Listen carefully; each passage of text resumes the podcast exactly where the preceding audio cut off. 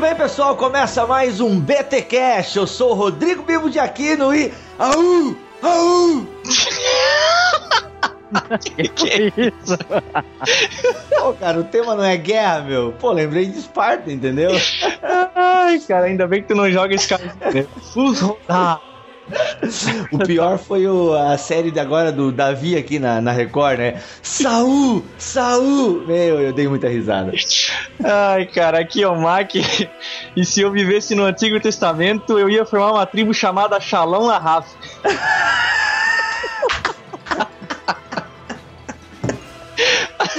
Ai, cara, Shalom Ahav, essa é boa, essa é boa. Paz e amor, a tribo Paz e Amor.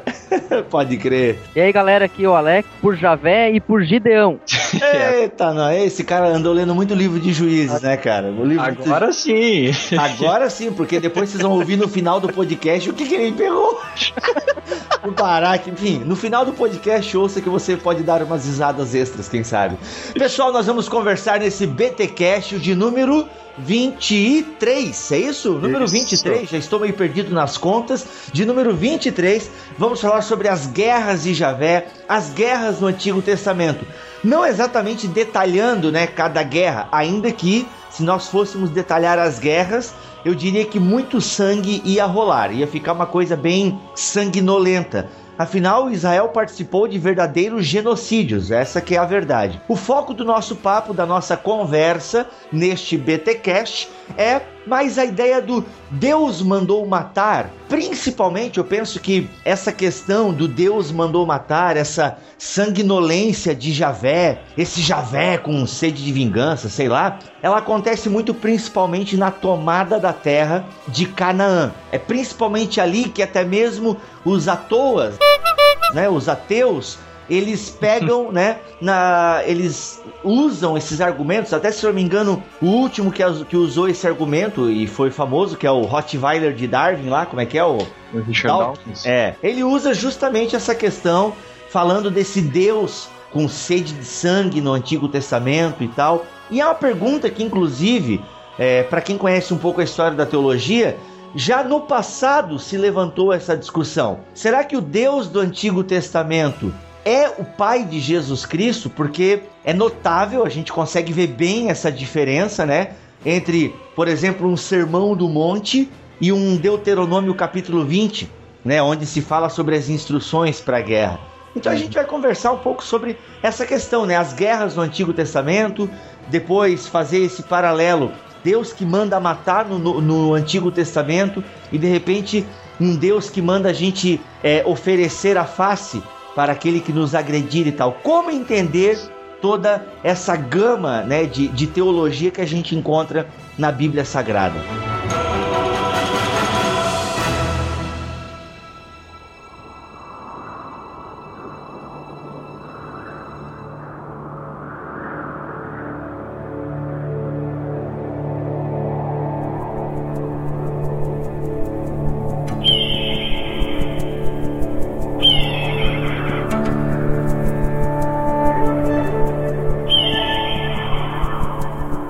Dia extremamente caloroso, uma águia voa calmamente pelo céu de Israel, passando em cima das montanhas que cercam as terras de Socó e Azeca.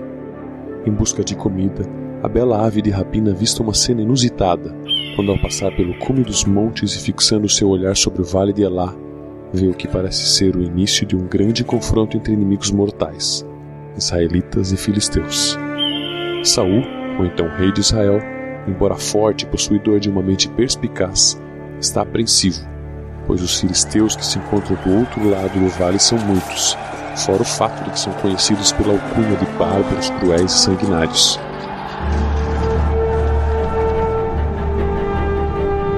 Devido ao calor e estresse, Saul não para de transpirar, andando de um lado para outro tentando imaginar uma estratégia para que ao menos se consiga um número reduzido de baixas, porque sabe que está em desvantagem física e psicológica. Ele tenta em vão transmitir segurança para os seus liderados, que aliás estão todos inquietos, com medo já pensando até em desertar. Do outro lado, os filisteus se alvoroçam esperando uma única ordem para atacar e satisfazer o sentimento de sede de sangue que toma conta de suas almas.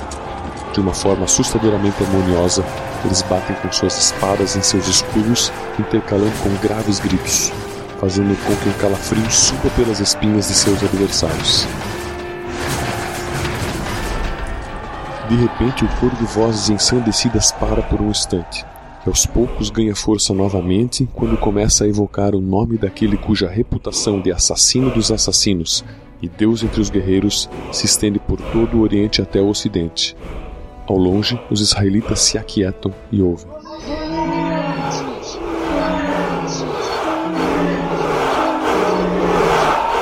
Soldados filisteus abrem uma passagem até que um homem, se é que se pode chamá-lo assim, avança em direção ao centro do vale a passos largos e nervosos. Conforme ele se aproxima, os israelitas começam a ter um vislumbre daquilo que parece ser um pesadelo, pois eles não veem mais um homem, sim um monstro. Um monstro de 3 metros de altura, vestido de uma couraça escaminhada, já surrada pelas muitas guerras, um capacete, caneleiras e braceleiras de bronze, apoiando uma enorme lança sobre o ombro direito. Cicatrizes não lhe faltam sobre o corpo, este exalando um cheiro forte de suor misturado com sangue seco de suas recentes batalhas. Golias percorre o caminho até o meio do vale de Elá, sob seus pés um escaldante mormaço decorrente da alta temperatura humana do solo. De súbito ele para.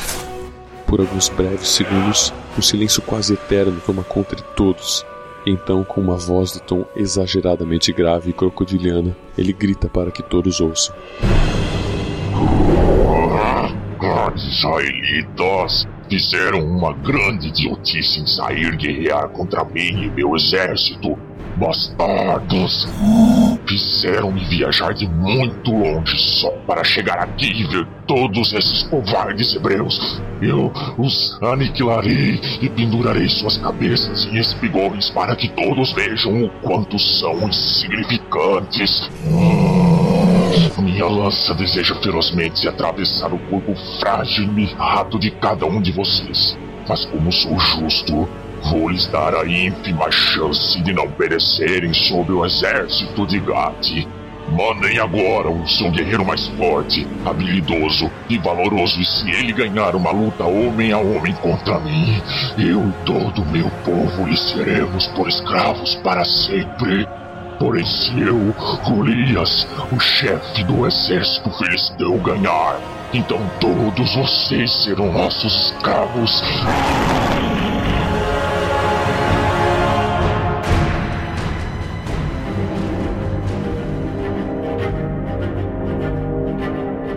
Após a intimidação, segue-se mais um período estafante de silêncio entre todos. Ouve-se apenas o barulho do restolhar das folhas de poucas árvores e pode-se ver o vento levantando a poeira do chão. Do lado israelita, alguns dos soldados se agitam, até que chega aos ouvidos do rei Saul que um tal Davi, pastor de ovelhas, filho de Jessé, diz capaz de enfrentar o gigante. Saul é invadido por uma mistura de desprezo e surpresa quando Davi é chamado à sua presença, o fato era que estava diante de si um pequeno e frágil jovem de cabelos ruivos, que sequer tinha força para aguentar o peso de uma armadura. Antes que Saul pudesse questionar a aparente incapacidade daquele rapaz de tanta confiança, ouviu ele se adiantar e proferir as palavras. Meu rei, ungido de Deus, embora eu seja homem do campo, criador de ovelhas, o Senhor meu Deus tem feito da minha pequenez força diante do meu rebanho. E com essa mesma força aniquilo ursos e leões que tentam contra meus protegidos. Rogo-te agora que me deixe ir contra esse filisteu incircunciso, para que mais uma vez a casa de Israel possa dar glórias ao Senhor, que é mais poderoso do que qualquer exército. Diante de tal afirmação, Saul consente temerosamente com a proposta de Davi. O pequenino sai da presença do rei com passos rápidos e curtos, munido apenas de seu cajado, uma bolsa de couro e sua funda. Golias olha de soslaio e franzia o senho ao ver aquele rapazote se aproximando sem sequer estar segurando uma espada.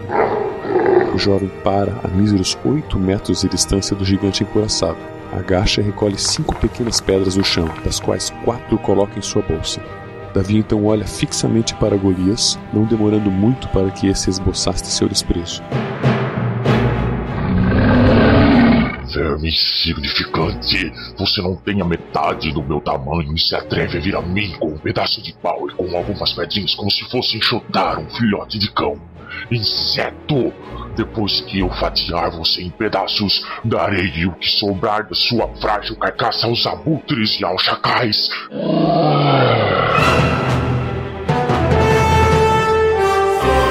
Davi, sem demonstrar qualquer reação, exalta sua voz e com bravura diz: Acha mesmo que espadas e armaduras podem contra o Deus poderoso de Israel? Com tais dizeres não afrontou a mim, mas ao Senhor dos exércitos, Yahvé, que entregará você e seu exército nas mãos do povo de Israel. Essa batalha não é minha, mas dele. Tomado pela raiva diante de tamanha afronta vinda da parte de um menino, Golias solta um grito estremecedor, como se fosse um leão rugindo. Empunha sua lança e, em uma explosão de adrenalina, avança contra aquele jovem como um rinoceronte desgovernado. Davi, por sua vez, rapidamente acomoda em sua funda a pedra que estava em sua mão, dá duas giradas com o braço direito e lança o projétil na direção do filisteu. O tempo para. Milhares de soldados de ambos os lados olham arregalados e apreensivos para aquela cena incomum. Não há boca que não esteja aberta, face que não esteja pasmada. Milhares de olhos, cada um registrando aquele momento decisivo e sem sequer piscar. A águia voa abaixo e circunda o alvo de todas as atenções. Com sua visão aguçada em um lugar privilegiado, ela presencia de perto o que nenhum outro homem de guerra jamais viu. Enquanto a pedra está no ar percorrendo sua trajetória, uma espantosa e brilhante energia branca flui dela, fazendo aparecer como um pequeno cometa. Ganhando uma velocidade exponencialmente imperceptível, ela rompe a barreira do som e pequenas ondas de choque circulares saem do projétil. O tempo que parecia estático toma novamente o seu curso. Para os que estão de fora, apenas um zumbido pode ser escutado. Aquilo era o poder do Espírito de Deus. Por fim, a minúscula pedra alcança o alvo, atingindo em cheio o centro da testa de Golias. Um pequeno orifício é aberto ao atravessar a camada frontal do capacete de bronze, perfurando a caixa craniana e pespaçando toda a massa cinzenta, para só então sair por trás, causando uma enorme explosão de sangue e massa encefálica que voam pelos ares. Capacete fica como se pólvora tivesse explodido dentro de uma lata. Todo o corpo de Golias recebe o choque do violento impacto, e o que resta de sua cabeça é forçado em direção oposta a que suas pernas o levavam. Lentamente o gigante cai e chega ao chão como um grande cedro que foi cortado. O sangue se espalha pelo solo empoeirado e se infiltra entre o cascalho. O rei Saul fica catatônico, o silêncio é quebrado e ouve-se um grande júbilo de muitas vozes de soldados israelitas que pulam freneticamente, jogando seus capacetes para o alto e abraçando uns aos outros.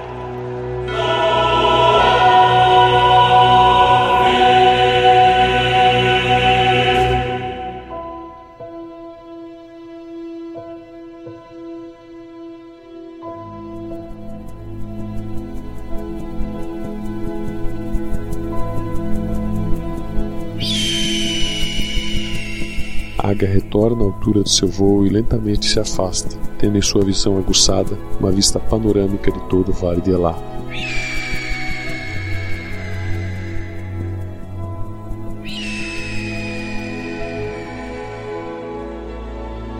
Davi, esboçando um pequeno sorriso, inclinando lentamente sua face para o alto, sussurra: Obrigado, meu Senhor e meu Deus.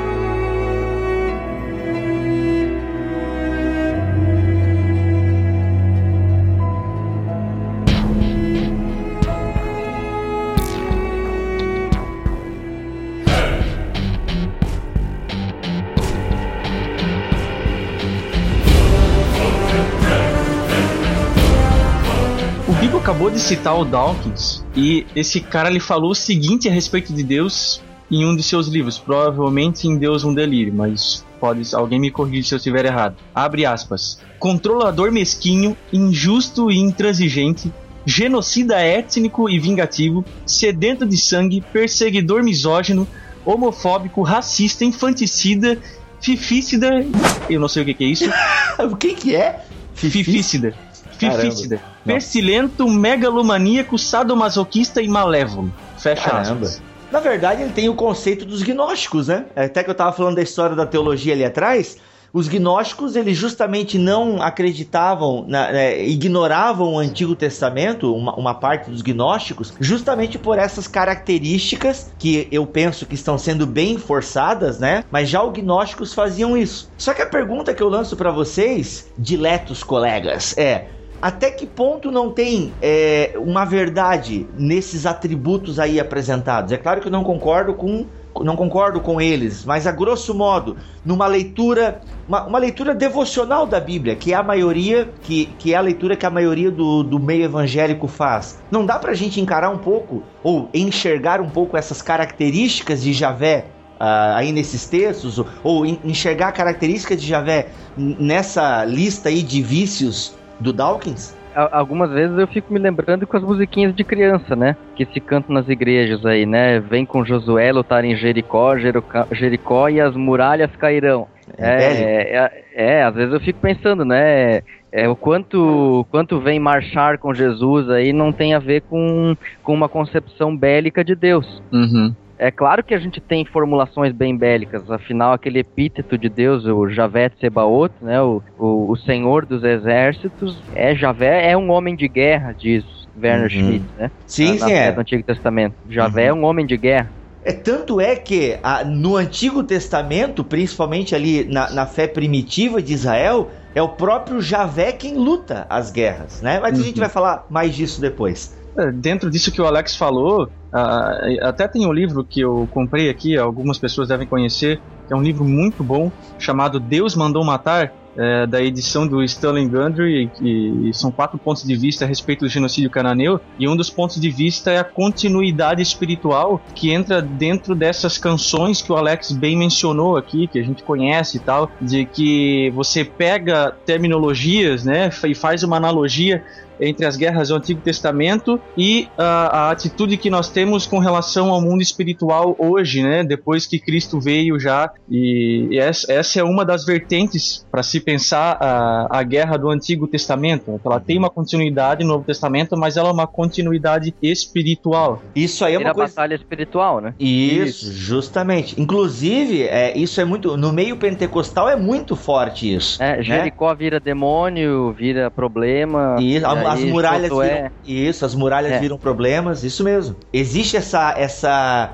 alegorização das guerras que eram para valer no Antigo Testamento e agora nesse movimento da batalha espiritual a coisa vai para a dimensão espiritual que é claro se materializa. Mas no movimento pentecostal é muito forte isso né? Por hum. exemplo a gente ouviu os irmãos glorificando é Deus dos exércitos oh não sei o que entende? É muito comum você. Se a pessoa tem noção do que ela está dizendo eu não sei. Mas o fato é que essa linguagem bélica ainda está presente. Né? E a gente, no caso, o movimento pentecostal, vê muito essa ideia que o Senhor vai derrubar. A gente vê muito nas canções, é, gente, principalmente no movimento pentecostal, é, dessa linha mais reteté. Aleluia!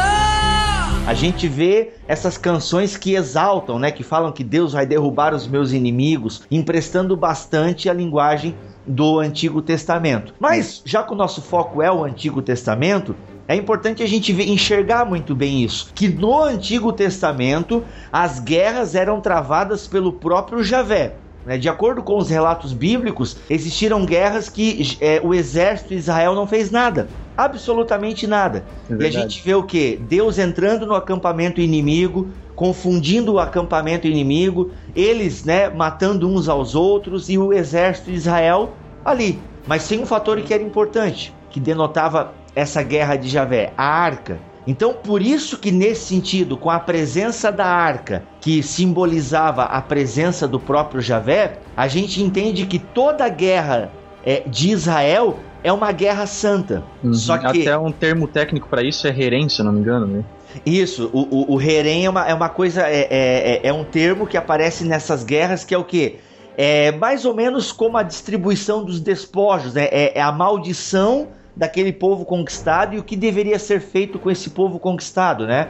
Matar os homens, em alguns momentos se preservavam as mulheres, se preservar as árvores frutíferas, os animais, dividir os despojos e tal. Então toda guerra no Antigo Testamento é uma guerra santa.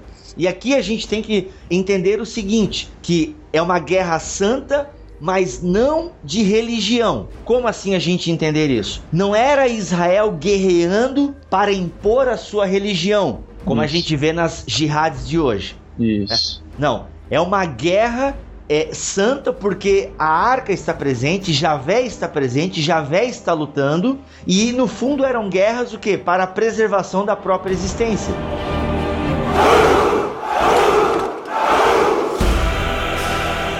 É, no, a gente tem que entender até o contexto, né, Bibi? Porque pelo contexto, todos os povos ali na, na no corredor sírio-palestinense estavam lutando pela sua própria sobrevivência. Uhum. Todos os povos faziam guerra santa, porque Sim. cada um deles lutava em nome do seu próprio Deus. Né? Isso a gente lê várias vezes no Antigo Testamento. Sim. Eles lutam em nome dos seus deuses, nós lutamos por Javé. Hum. Né? Cada um deles também está lutando pela sua sobrevivência e usa, por exemplo, o Werner Schmidt testemunha de uma, de uma inscrição é, moabita é, dizendo que o, o, rei lá foi e fez guerra contra Israel e ganhou deles e matou mil homens, matou os meninos, levou os utensílios de Javé. Uhum. E ele diz, ó, Camus fez com que Javé ficasse como nada, né?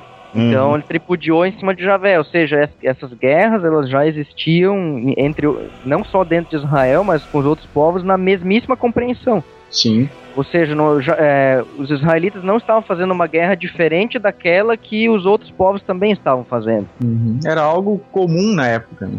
Sim, e não tem assim, ah, Javé mandou fazer guerra especificamente de, nessa maneira, assim, pela verdade. É Isso, justamente ou pela, pela religião, como o Bibo falou, né? Uhum.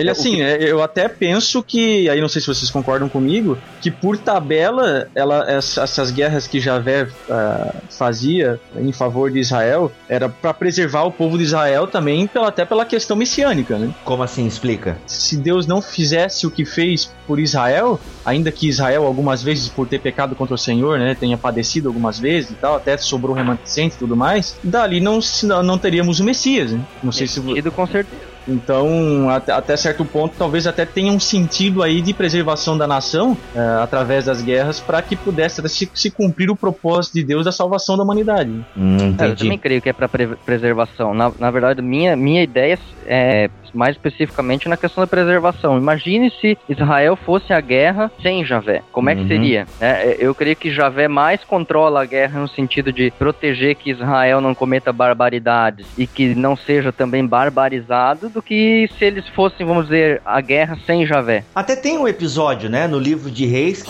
que eles vão sem a arca e perdem para os filisteus. Aí depois eles trazem lá a arca de Siló, Siquém, eu não sei da onde lá, e essa arca acaba parando no meio dos filisteus e o bicho pega lá. Então, uhum. é, ou seja, é como se eles fossem para a guerra sem a presença do próprio Javé. E aqui eu levanto também um, um, outro ponto que a gente falou, acho que no BTcast, o Israel de Deus. E o fato é que no Antigo Testamento nós estamos lendo o que? O que, que tem revelado para nós ali? A construção da história de um povo, sendo que o próprio Deus está construindo essa história. Uhum. Então eu vejo que aí já pinta uma justificativa para o fato de nós lermos tantas guerras e atrocidades. Porque eu vejo que a invasão de Canaã foi mesmo algo ordenado por Deus. Né? Uhum. Deus ali, porque é a terra que Deus prometeu. Aí existe uma discussão, né? Há quem defenda que a tomada da terra foi pacífica, ou seja, meio que o livro de juízes dá a entender essa história. E há quem defenda, já sob o ponto de vista do livro de Josué, que foi na base da foice mesmo, da porrada. E tem os que tentam juntar as duas coisas. Isso, como por exemplo o, o Roland de Vaux, né? Do Instituições uhum. de Israel no Antigo Testamento. Ele meio que tenta dar uma, uma juntada nessas duas teorias, que eu, eu creio ser a mais correta, né? Não foi só na base do martelo, mas foi também, né, foi na base do tá chegando, chegando junto, se misturando e tal, e como também na base da, da, da força e tal. Mas Agora, o, fato... que, é, o interessante, Bibo, dessas teorias aí é o seguinte: o professor Jorge Garber escreveu a dissertação de mestrado dele sobre essas, as três teorias, né, de, uhum. da tomada da Terra, e ele observou que os é, autores que definiram essas teorias cada um deles definiu uma teoria com base na sua própria vivência. Vamos dizer, um autor estava vivenciando a Segunda Guerra Mundial e ele uhum. queria paz e ele escreveu que foi pacífico. Um outro estava vivenciando o contexto de exclusão social e queria enxergar no texto que era um bando de favelado buscando maneira de conseguir continuar vivo. Então eles é, ele enxergou no texto aquilo que ele estava vivendo na vida dele, na verdade, né? Uhum. Ele foi seletivo na leitura. Essa Sim. foi a, o, o escopo do mestrado do, do, do, do Garbers, né? Do e Garbers, eu achei né? bem interessante essa ideia aí, né? É, entra aquela ideia. Ler aquilo que a gente quer, né? Uhum, justamente, como o nosso Sitzenleben influencia, né, a nossa, como o nosso lugar vivencial, o nosso contexto influencia na nossa leitura da Bíblia. É, o Dawkins lê aquilo que ele quer, né? O Dawkins lê aquilo que ele quer. Boa, bem colocado. Ah, o fato é que a gente vê então Deus construindo a história com o povo de Israel e por isso a gente a gente lê aquilo que a gente lê ali em Josué o povo entrando e tomando conta e fazendo as suas guerras. As guerras, na verdade, que eram do próprio Javé, que estava construindo e preservando o povo de Israel. Então, assim, a gente vê que antes da monarquia é o próprio Javé quem vai para a guerra. Depois da monarquia entra a figura do rei. Então, assim, já é o rei que é celebrado, o rei que tem que ser o cara da guerra e tudo mais, ainda que ele consulte Javé para as suas empreitadas. O fato é, como o Mac colocou, que como um povo da sua época, Israel vivia, a, ou seja, o seu contexto. Então lá a, a tomada das posses aconteciam por meio das guerras e também contratos, né?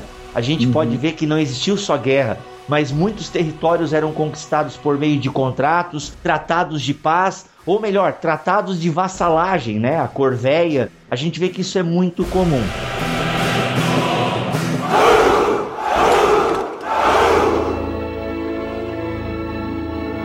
Nós até vemos passagens que até usaram de diplomacia, né? Nem sempre entrando já pilhando e matando todo mundo. Uhum. Mas assim, ó, vocês vão lá e a, às vezes não era nem para ficar com a terra, mas era para passar pela terra só. A gente uhum. precisa só passar o nosso exército, né, o, o povo de Israel por aqui, mas não vai ficar aqui. Uhum. Aí o, aquele povo lá que era dono daquela terra, não, vocês não vão passar por aqui.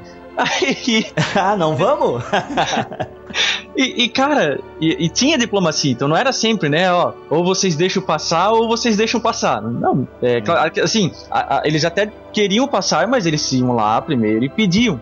Não era sempre assim, mas às vezes existia. Então não é, existia diplomacia também nessa questão da, da, da guerra uhum. no Antigo Testamento. Né? Não era sempre a, faça sempre a minha vontade. Sim. Até é. porque a instrução do Deuteronômio 20 era primeiro fazer a paz, uhum. né? Se ela se recusar a paz e preferir a guerra, então sitiarás, né? Versículo 12 capítulo 20, né? Então, uhum. Então, primeiro vai buscar a paz. Se a paz não é se nós quisermos a guerra, é se os outros preferirem a guerra, então sitiarás, ou seja, não vai lá logo e já detona com tudo. Uhum. Primeiro é feito o sítio, né? Uhum. Ou seja, qual é. é o objetivo do sítio? É fazer com que aquela cidade ali não tenha os recursos necessários para manutenção da vida, né? Uhum. E eles desistam da guerra. Hum. Né? Ou seja, a instrução de Deuteronômio 20 é, na verdade, uma instrução para coibir o máximo de violência na guerra. Até tem o caso de Siquém, né? na tomada da terra ali, na tomada de Canaã, Siquém não resolveu pacificamente não combater com Israel. Foi preservada, entende? Aí a gente já pode entrar nesse X da questão, né? Como nós entendemos, principalmente aí o genocídio cananeu, como que a gente pode justificar essa questão do genocídio cananeu. Como entender, né? Agora me fugiu o versículo aqui. É, Josué. Josué 6,21? É, lê aí. Josué. diz, e destruíram totalmente ao fio da espada tudo quanto havia na cidade, homem e mulher, menino e velho, bois, ovelhas e jumentos. Pois é, cara, esse versículo aí, vamos e venhamos, né? Ele é forte, ele é um versículo muito forte. Como é que a gente pode entender esse versículo? Olha, uma primeira opção que eu acho que não de longe não é a melhor é tentar excluir o Antigo Testamento do cânone, como eram os gnósticos. os gnósticos e alguns liberais, né? teólogos liberais que não conseguem consigo, não conseguiram relacionar o Deus do Antigo Testamento com o Jesus do Novo Testamento e até eu tenho uma, uma citação aqui de C.S. Coles ele diz assim: Se cremos que Jesus realmente é a imagem de Deus, então temos de resistir a qualquer tentativa de defender as ordens genocidas do Antigo Testamento como expressão da vontade e do caráter de Deus. Uma vez que Jesus já veio, não temos obrigação de justificar o que não pode ser justificado e só pode ser descrito como anterior a Cristo, inferior a Cristo e contrário a Cristo. Uhum.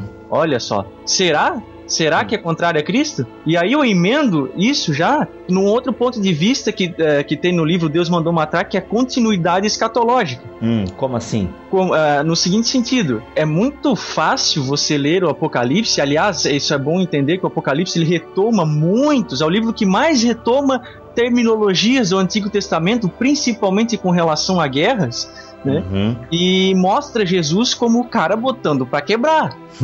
Principalmente nos últimos capítulos, que aí, independente da sua linha escatológica, ali a partir do capítulo 19 até o 22, se eu não me uhum. engano, que Jesus ali, é, sabe, fazendo literalmente as pessoas que não seguiram ele comendo o pão que o diabo amassou.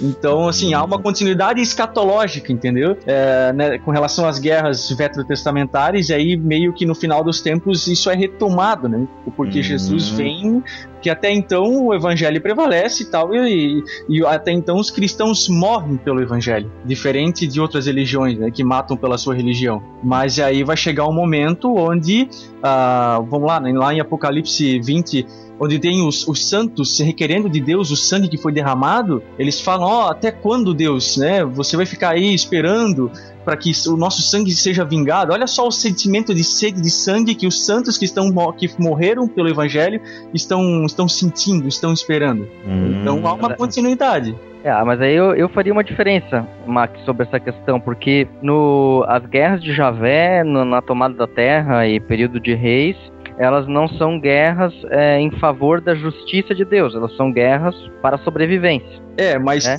Tu, não e... acha que em algum, algumas vezes, ou talvez todas, uh, em que uh, nações, principalmente as cananeias, foram dizimadas, é, Deus não poderia estar fazendo de, de, Israel um instrumento do seu juízo contra aquelas nações? É uma pergunta difícil, mas é, eu ainda, eu ainda insisto mais na, na, na questão de, de que ali tem mais questão política do que propriamente dito é, juízo eterno de Deus sobre aquelas nações, ainda que nos profetas o juízo vem de forma bem concreta. E aí lá nos profetas a gente vê que a guerra veio como juízo para Israel, por exemplo. Uhum. Isso, isso é. Eu, eu, concordo contigo na questão política também, né? Eu só não descarto essa possibilidade de questão de juízo, né? Enfim, até porque como tu bem falou, Alex, que outras nações serviram de, de juízes diante de Deus, assim, para punir Israel algumas vezes. Né? Exatamente, isso aparece bem claro nos profetas, né?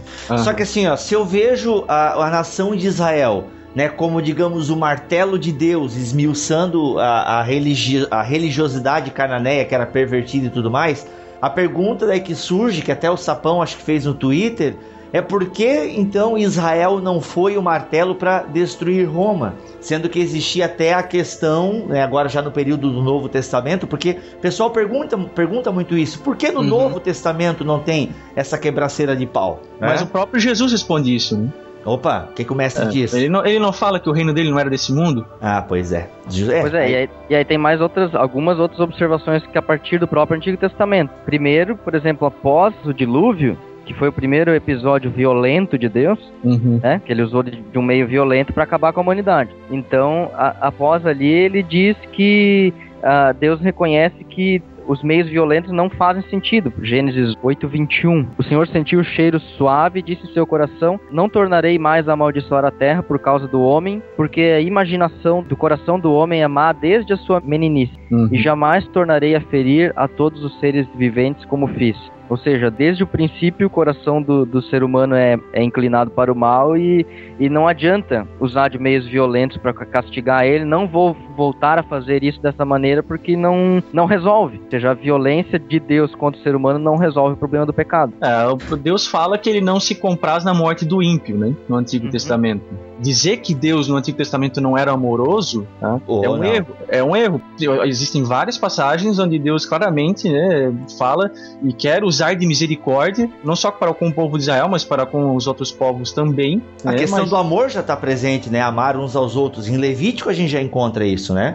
Ficou conhecido na boca de Jesus, mas já no Antigo Testamento isso é é, é, é, preservado. É por isso que eu, que eu posso então dizer que, quem sabe, a, as motivações de guerra de Israel era mais mesmo questão de sobrevivência política do que juízo de Deus? É, em alguns sentidos pode ser juízo de Deus, uhum. mas em, acredito que em boa parte era questão mesmo de sobrevivência. Uhum. Até porque eles eram uns favelados que estavam entrando ali na Palestina e estavam precisando é, de espaço para viver e não tinha espaço para eles. Uhum. Uhum. É verdade.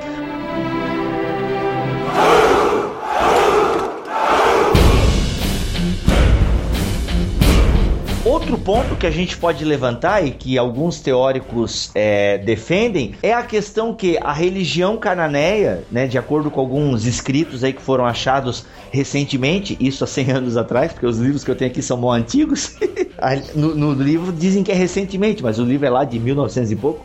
Então, assim, falam que a religião cananeia ela era muito é, devassa, digamos assim, sande total. Era uma assim uma religião é, completamente contrária a toda santidade, a toda religiosidade proposta por Javé para o povo de Israel. Então, se Deus estava constituindo um povo na terra, um povo para ser sacerdote de Deus, um povo para mostrar a grandeza, a santidade e pureza de Javé, era necessário que, se Israel então fosse se sedentarizar naquela região, tinha que o povo que estava lá ser eliminado. E este povo era o que? Muito devasso, era um povo com práticas abomináveis, enfim. Pensa em coisas, abomina em coisas abomináveis. Pois é, tinha lá naquela região de Canaã.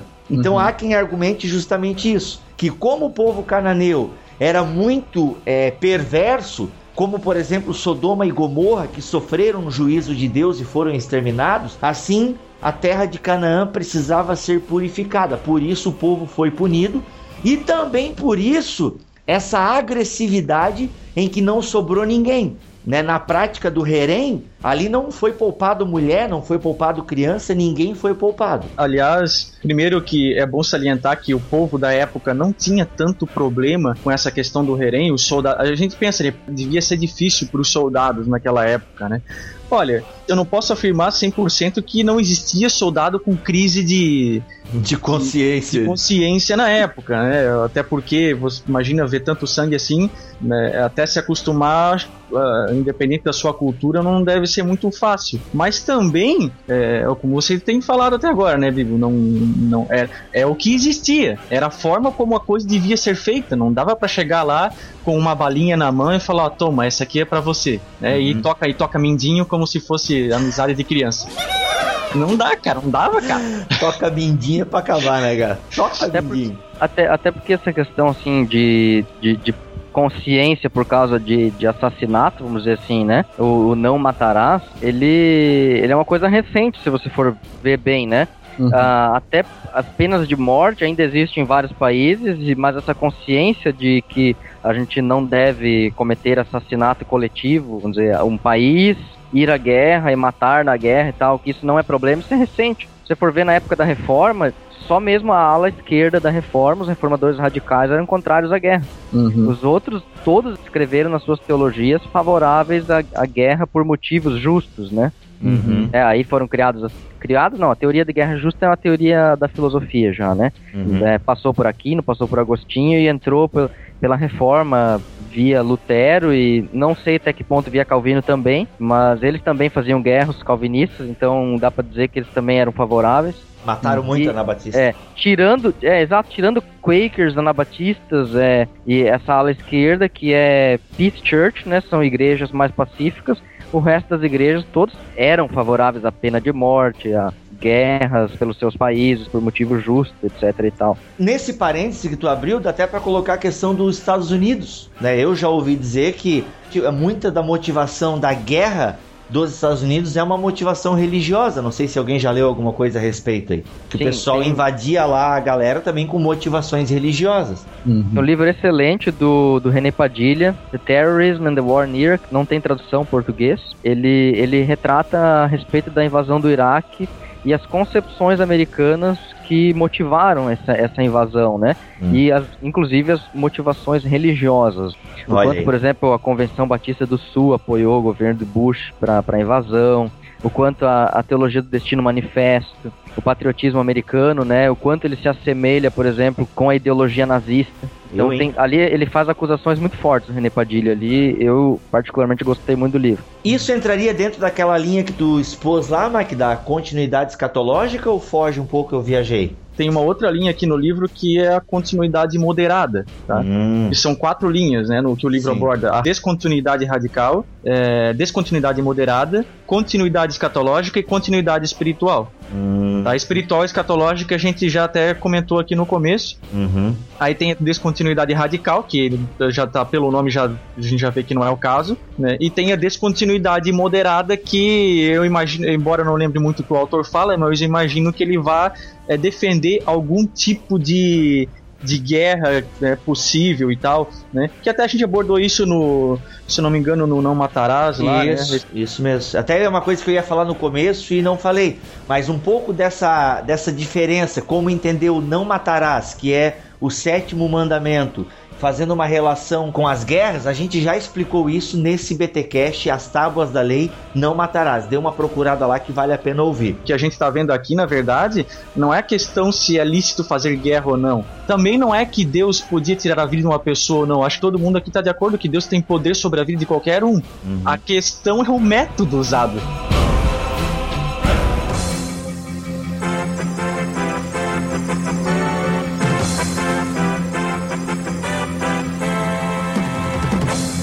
Muito bem, muito bem, muito bem, pessoal. Não, eu não sou o Bibo. Estamos fazendo essa pequena parada no nosso BTcast 23, que tá demais, tá colossal, tá épico.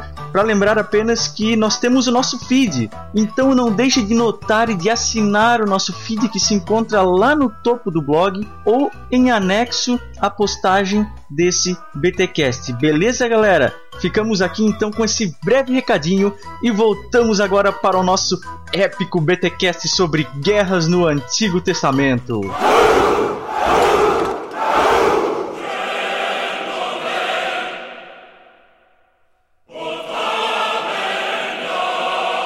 Ainda, Bibo, com relação ao que você falou a respeito das nações cananeias, da nação cananeia, do povo cananeu como um todo, de que eles eram devassos e tal, a gente pode ver em Israel, ou as ordens de Deus para Israel, principalmente com relação ao culto e tal, que Deus deixava muito claro que eles tinham que ser uma nação separada. Uhum. Uma nação diferente. A gente consegue ver isso no, no aspecto de, do culto deles, né? Que só podia ser determinado tipos de, de, de animais, é, a forma como uh, eles tratavam a higiene dentro daquele povo, a lã devia ser separada do linho, era coisas mínimas.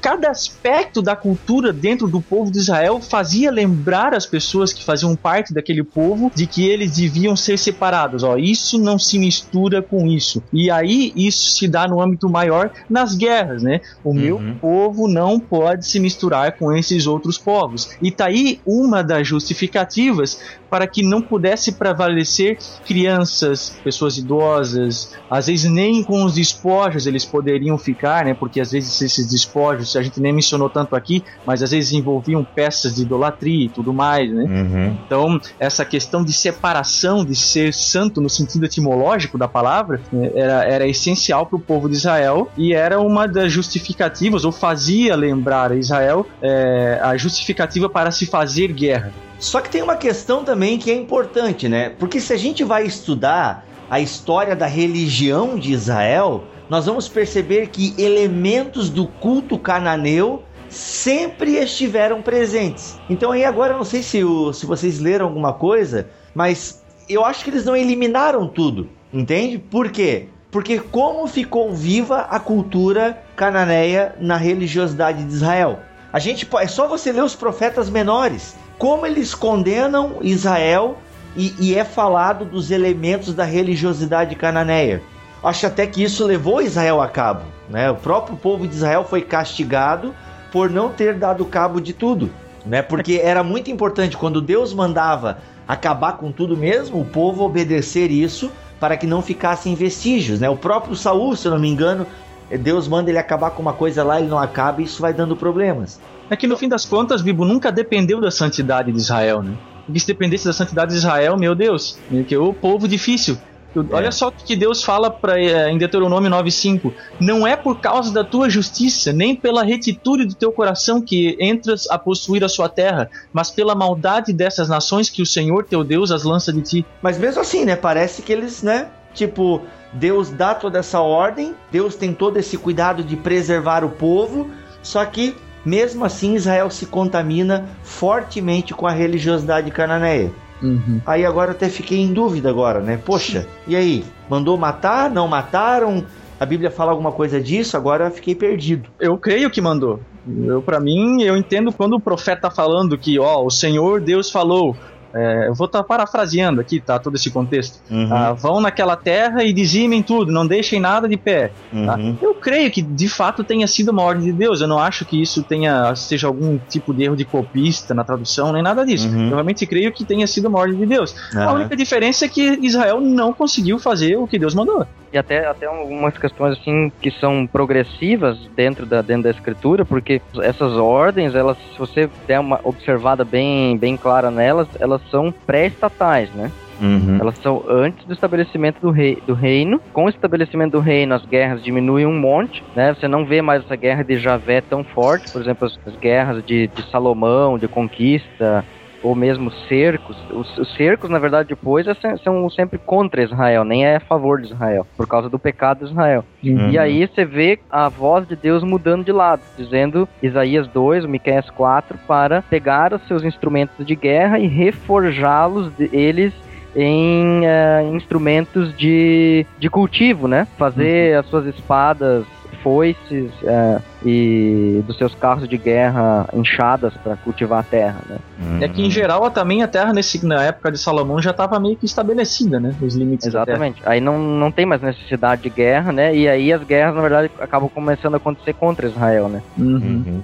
É, até no tempo de Davi existe algumas guerras de expansão, mas no período de Salomão, de fato, é mais os acordos, né? Existe acordo. Até foi um período de prosperidade, de paz e tudo mais. Mas eu, eu falei da minha crise ali porque, poxa, Deus mandou matar, claro, eu creio, eu creio também, acho que não dá pra gente fugir dessa, né? Deus mandou mesmo exterminar a nação cananeia devido a todos os elementos que a gente já citou aqui. Só que mesmo assim parece que não adiantou. Parece que não adiantou, parece que foi uma coisa assim meio em vão, entende?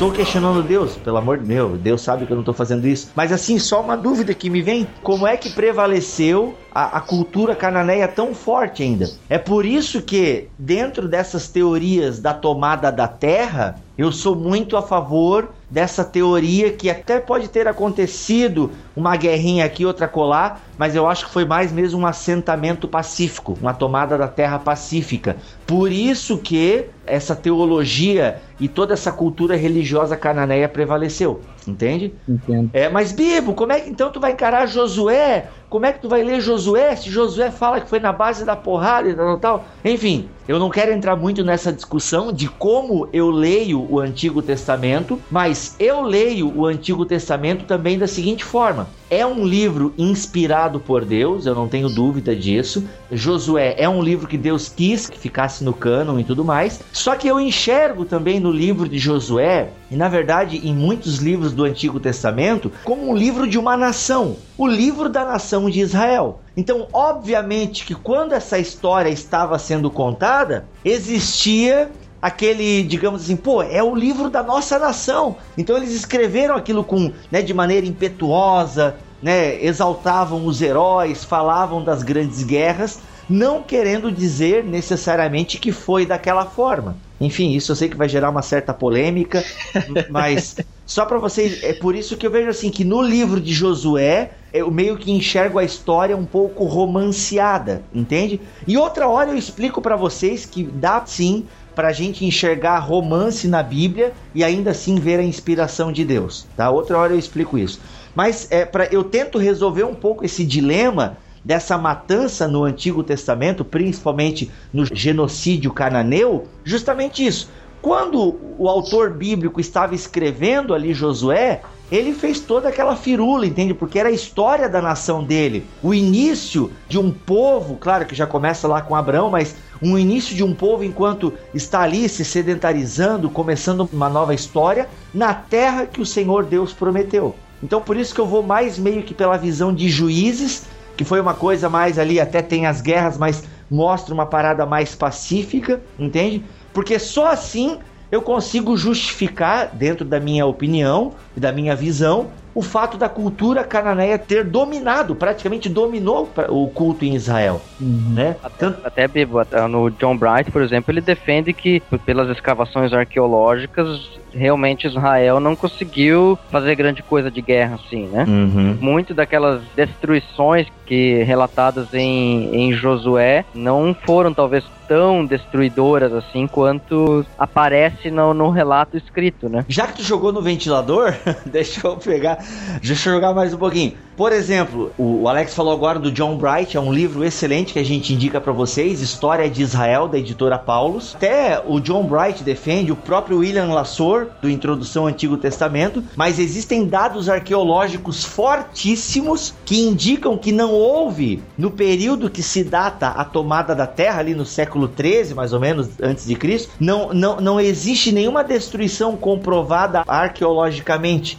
Tudo indica que quando Israel passou por Jericó, já tinha sido destruída numa guerra com os egípcios, não sei quantos séculos antes. Agora a cabeça da galera foi a loucura, explodiu. Calma, pessoal.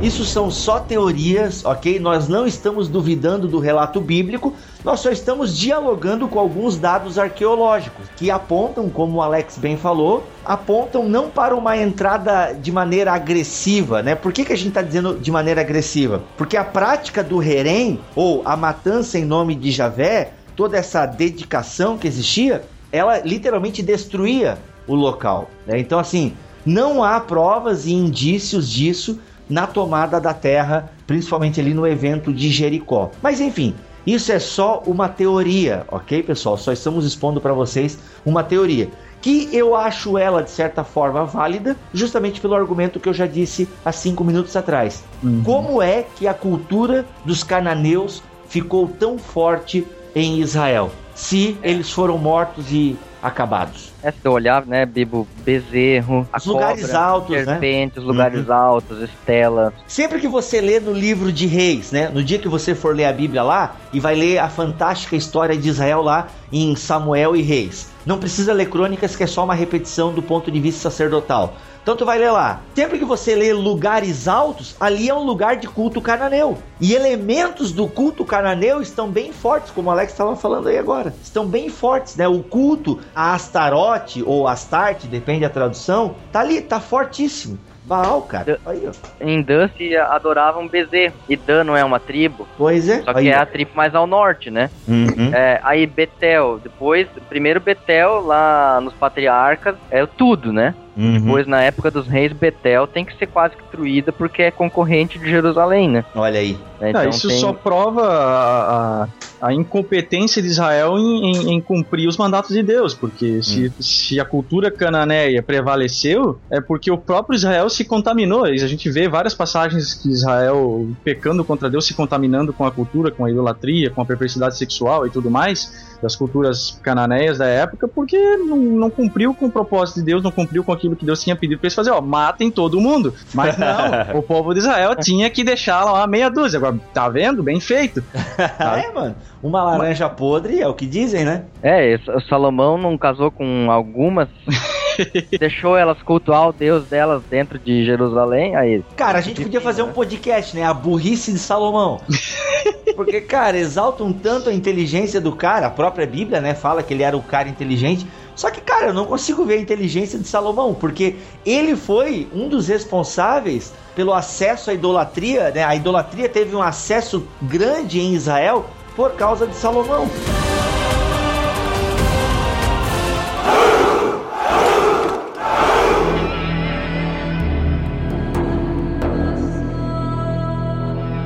O grande contraste que as pessoas que fazem uma leitura devocional da Bíblia é você ler praticamente sangue jorrando das páginas do Antigo Testamento e depois você vê um, a princípio, né, num, um olhar mais superficial, um Deus que parece ser diferente no Novo Testamento. Né? O único que sangue que jorra no Novo Testamento são de pessoas morrendo pelo Evangelho e do próprio Cristo morrendo por nós. Uhum. E da orelha de Malco poxa, será que o genocídio cananeu no Antigo Testamento contrasta com o caráter de Deus ou não? É a pergunta que fica. Jó 1:21. O Senhor Deus, né? Deus deu e Deus o tomou. Bendito seja o nome do Senhor. Então, olha só, Jó atribuindo a Deus seja o, o que a gente chama de bom e o que a gente chama de ruim, né? A catástrofe e a bonança. E aí, como é que fica? Será que a gente pode atribuir também o genocídio cananeu a Deus nesse sentido? Será que a gente vai dizer Deus mandou fazer ou Deus deixou fazer? Ai, ai, ai.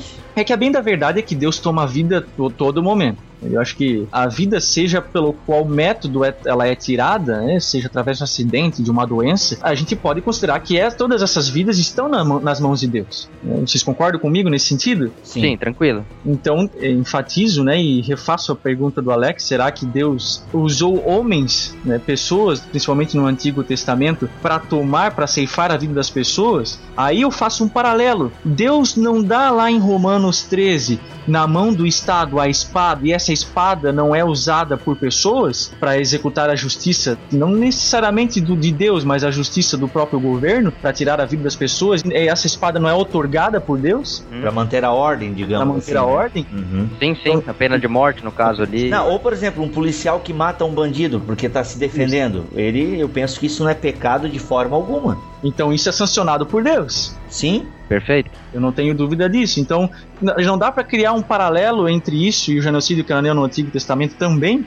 Dá. Aí tá. a, só a pergunta que surge é por que só com os cananeus, sendo que outros povos também é, eram dignos. Ah, se bem que daí entra a questão de Nínive, né? Segundo o relato de Jonas, Nínive se arrependeu. Mas, Mas é.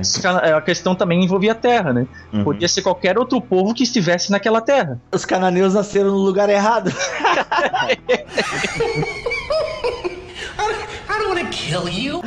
É, eu, eu tô ligado. E até tem a parada do Novo Testamento, né? Por que, que às vezes isso não acontece no Novo Testamento? Porque no Antigo Testamento a gente tá falando da história de um povo e tal. No Novo Testamento, essa ideia de povo como um único, né, um povo unido já não é tão forte no período de Jesus, uhum. né? Até essa... o seguinte, Bíblia, né? Tem uma progressão aí, né? Uhum. Primeiro Israel está invadindo a terra. Uhum. Depois, é, é, ou seja, ele está precisando de espaço. Deus vem e diz para eles: Ó, sede santos como eu sou santo. Uhum. E não se mistura com essa gente. Eles invadem se misturando. Depois vem o reinado, onde eles se misturam mais ainda. Eles vão pro exílio, e aí lá é mais enfatizado: sacerdotes, né? Não uhum. se mistura, não se mistura, não se mistura. Volta do exílio. O reino do norte se misturou e se perdeu. Já era. Uhum. Cansou. Na época de Jesus, o que acontece? Já havia toda a esperança da apocalíptica do Antigo Testamento e do, do profetismo de que haveria salvação para as nações. Uhum. Ou seja, as nações que antes eram combatidas, agora elas são incluídas na esperança de salvação, né? E tem essa ideia é. que Israel também já não é mais uma liga tribal e tal. Por isso Exatamente, que a gente pode... essa ideia. É.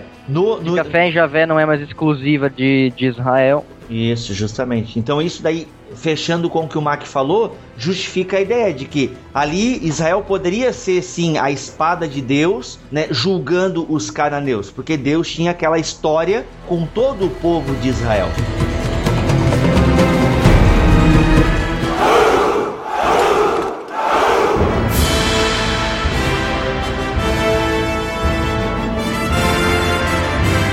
Creio nessa distinção como o dispensacionalismo faz de que Israel é um povo à parte de que Deus vai tratar ainda no futuro ou ainda está tratando nessa segunda dispensação depois da primeira vinda de Cristo a parte da igreja, tá? Uh, eu não sei como é que vocês pensam a esse respeito, a gente já conversou algumas vezes sobre isso, principalmente eu e o Bibo, mas eu creio que a igreja, uh, Israel não tem mais um papel como ele tinha no Antigo Testamento, o papel que Israel tinha acabou, a igreja tem um papel muito maior que abrange Israel, que se quiser chamar isso de teologia da substituição, chame, eu não tô nem aí.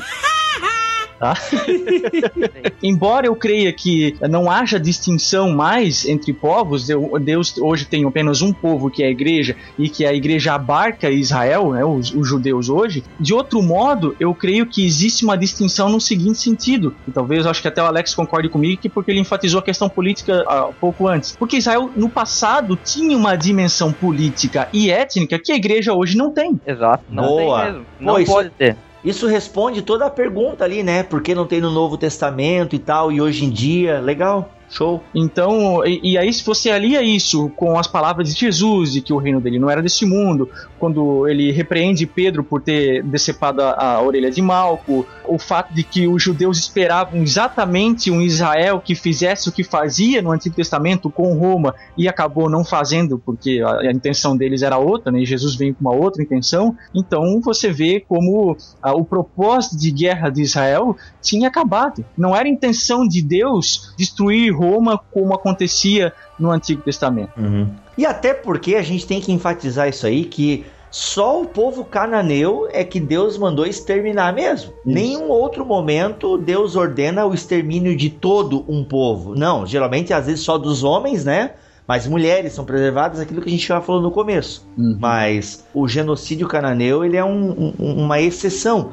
A gente não pode nem agora, como quer fazer o Dawkins, né, como quer ler o Dawkins, traçar o, o caráter de Deus com base no genocídio cananeu, que, conforme nós já explicamos aqui, foi uma coisa do próprio Deus e Deus tinha razões para isso, né? Então, como a gente já disse, tinha essa parte, né, de Deus querer preservar a santidade do povo de Israel, por isso o extermínio, né, foi ordenado de todo o povo cananeu. E a gente fazendo então um link com os dias de hoje, sem querer entrar agora na neura da batalha espiritual, e Mac, a gente até já fez um podcast muito bacana sobre batalha espiritual, procure aí. É inegável que existe um sistema contrário a Deus. Não como aquela foto que está rolando no Facebook agora, que mostra Jesus e o diabo numa queda de braço no maior estilo Falcão. Cara, não. É, isso é maniqueísmo puro sem mistura. A, a guerra já está ganha, não existe queda de braço.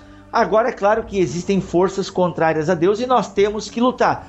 De alguma forma a gente ainda pode falar então das guerras de Javé, só que Javé agora luta de outra forma. Não tem porquê. Deus não incentiva o genocídio, a morte, como por exemplo, tem muita gente que ainda fala: "Ah, Deus vai exterminar determinada nação porque é uma nação idólatra e Javé, né, e Deus não tolera a idolatria". Por exemplo, eu ouvi isso quando aconteceu as tragédias é, lá no ah, Japão. Típico, típico. Típico. É, aconte vai acontecer uma nova tragédia em Blumenau, o pessoal vai dizer, tá vendo? Deus castigando por causa da fé na chope e tal. Aí... É, aí, aí eu pergunto, né? Deus não morreu que chega na cruz? Pois é. É aí que tá. A dinâmica agora dessa guerra de Javé, depois de Cristo, é completamente diferente, né? Deus ainda zela pela santidade do seu povo, mas agora nessa luta nós temos armas espirituais e acima de tudo, né, a palavra de Deus. Eu diria assim, ó, toda a lógica de retribuição de Deus para com o homem foi levada na cruz do Calvário. Então, uhum. tipo, não tem mais necessidade de Deus vingar o seu caráter por causa de uma agressão do ser humano. Ah, o ser humano fez uma coisa errada lá. O povo fez uma coisa errada, tá cometendo violência ou tá cometendo idolatria e tal, agora Deus quer vingar. Boa, Toda isso mesmo. A vingança de Deus já foi levada na cruz do Calvário, não tem mais que vingar nada. Isso, sabe? isso mesmo. E a tarefa da igreja hoje não é vingar o nome de Deus. A tarefa da igreja hoje é pregar o evangelho que. que é proclamar leva... o nome de Deus. É, proclamar o nome de Deus que quer trazer paz no uhum. coração do ser humano e não, por último, também paz nas relações entre as pessoas, que é uma decorrência dessa paz interna, né? Isso, uhum. justamente. Por isso que não há mais a necessidade de toda essa, essa matança, de todas essas guerras que a gente vê ali no Antigo Testamento.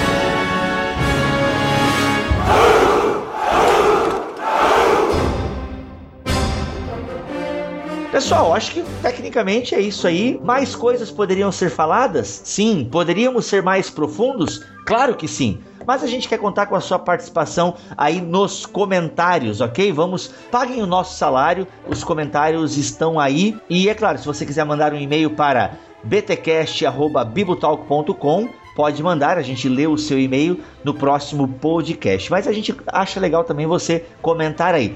Posso recomendar o livro aqui? Deve, meu irmão, tu deve. Faz tempo ah, já que não tempo. recomendamos livro, né, Bibo? Sim, sim, era uma característica que nós perdemos. Vamos voltar às origens do BTcast, Mac. então, é um livro bem interessante que ele aborda quatro pontos de vista sobre o genocídio cananeu, tá? Ele foi escrito um pouco depois da época do atentado do 11 de setembro, então esse assunto estava bem em voga na época. Cara, é verdade. A gente nem comentou isso, mas é verdade. Ele se livra do Stanley Gundry, ele é o editor, ele faz a edição, né? O nome do livro é Deus Mandou Matar, Quatro Pontos de Vista sobre o Genocídio Cananeu, da editora Vida. Tá? É bem, bem interessante esse livro. É, é daquela muito... série Debates Teológicos? Ela é um debate, mas ela não tá linkada àquela série, tá? Ah, é da editora? Da editora Vida, aí embaixo tá escrito acadêmica. Ah, legal, legal. Pô, tá aí, ó. Se você se interessou pelo assunto, quer ler mais algumas coisas, tá aí essa dica. É, para quem lê inglês, né, fica a dica do Terrorism and the War in Iraq, que é da Edições Kairos de, de Buenos Aires. Tá, tem só em inglês, né? The Terrorism and the War in Iraq eu coloco no, na postagem aí, Bibo, o PDF do meu primeiro capítulo, daí o pessoal pode ter um gostinho aí do que. que Bacana aí, ó. Então, para você fazer download no ForShare enquanto ele existir,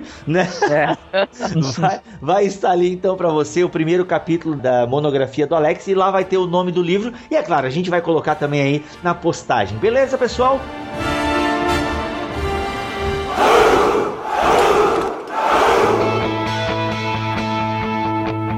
Pessoal, para encerrar esse podcast, a gente quer agradecer as pessoas que colaboraram com o BTcast. A gente teve um problema com o Mevil, nós não temos mais o feed lá no Mevil. Então, se você está ouvindo esse podcast porque você ainda está com o nosso feed antigo, a gente pede que você acesse o bibotalk.com.br, ok? E assine o novo feed, porque esse feed não será mais atualizado. Mas o que, que a gente quer agradecer? Nós tivemos um problema com o Mevil que ia sair do ar e a gente ficou daí sem onde hospedar o podcast. Foi aquele Deus nos acuda. O que, que nós fizemos? Pedimos ajuda dos nossos ouvintes. Não vamos mais falar BT fãs porque a galera não curtiu.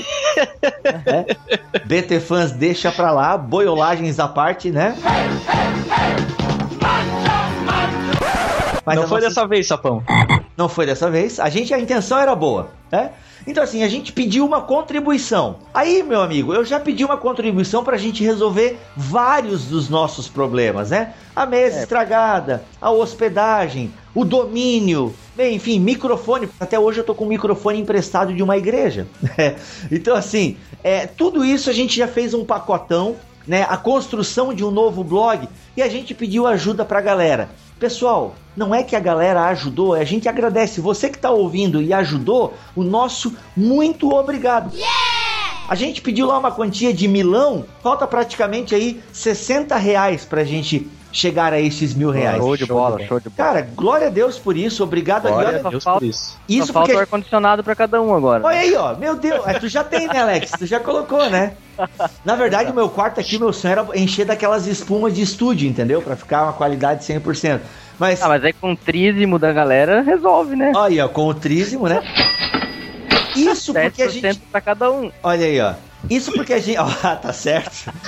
Isso porque a gente nem fez aqueles apelos a lá Silas Malafaia. Porque senão, assim, olha. A gente agradece mesmo, pessoal. Você que nos ajudou. E assim. Do Silas Malafaia, vai encher de comentário aí. É, pois é. Não toque no ungido. É, não toque no ungido. Então, assim, desculpa aí, Silas, foi, foi mal. O que acontece, pessoal? A gente agora, até para as nossas necessidades urgentes, nós já temos o dinheiro. A gente agradece, assim, só que a gente vai deixar um link aí no blog, porque pessoas entrarem em contato comigo e querem fazer uma ajuda mensal para o BT Cash. Olha aí. É óbvio que a gente vai aceitar. Por quê? Com esse dinheiro, a gente pode estar tá comprando livros para a gente estar tá agregando mais valor ao nosso conhecimento e transmitindo isso para vocês. A gente pode estar tá, o quê? Comprando livros para sortear no blog. E claro, tem despesas de gasolina. O Mac vem aqui gravar o podcast enfim, despesa é o que não falta. Se você quiser ajudar mensal o BTcast, a gente vai receber essa oferta com muito amor e carinho, ok? Eu já quero deixar bem claro. Para aquelas necessidades que nós tínhamos, nós já temos o dinheiro. A galera que ajudou, obrigado. Você que nem sabia que a gente tinha pedido ajuda, porque a gente fez uma, uma campanha bem discreta mesmo. E porque mas... você é um desavisado? Porque você é um desavisado, né? Porque lá, tava lá no blog. Ô, ô Mac, não fala assim, o cara, o cara não acessa o blog, mas ele ouve pelo feed. Então você que nem sabia dessa ajuda, a gente já conseguiu para aquilo que a gente queria. Mas se você quiser dar uma oferta mensal ao BTcast, a gente não vai negar e vamos aceitar de bom coração. Beleza? Beleza, não temos Valeu. Bíblia de mil reais aqui, mas temos BTcast de graça, né, cara? Olha aí, ó. Eita, não, é, é isso. Pessoal, esse foi mais um BTcast. Eu sou o Rodrigo Bibo de Aquino e voltamos daqui a 15 dias, hein? Lembre-se, a nossa periodicidade é quinzenal. Um abraço e Deus abençoe vocês. Teologia sem rodeios é aqui no BTcast. Valeu, galera. Eu vou ficando por aqui. Aqui é o Mac e lembre-se, teologia é o nosso esporte. Valeu, galera. Aqui é o Alex. Um abraço e uma boa semana para todos.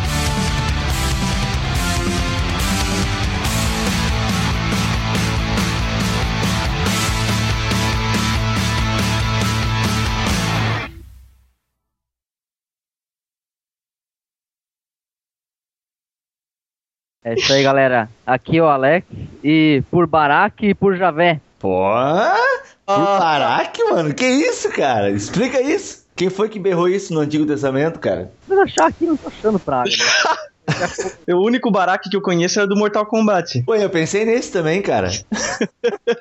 Nada de Barack, é Gideão. Ah, então quer. Pois, então quer fazer de novo a abertura? Ah, vamos lá. Então a gente vai rir, porque a gente tava meio que rindo, né? É, a gente faz só a parte dele. Ah, tá, então tá. Vai lá, Alex. Só ri, só ri depois que eu falo. Tá bom.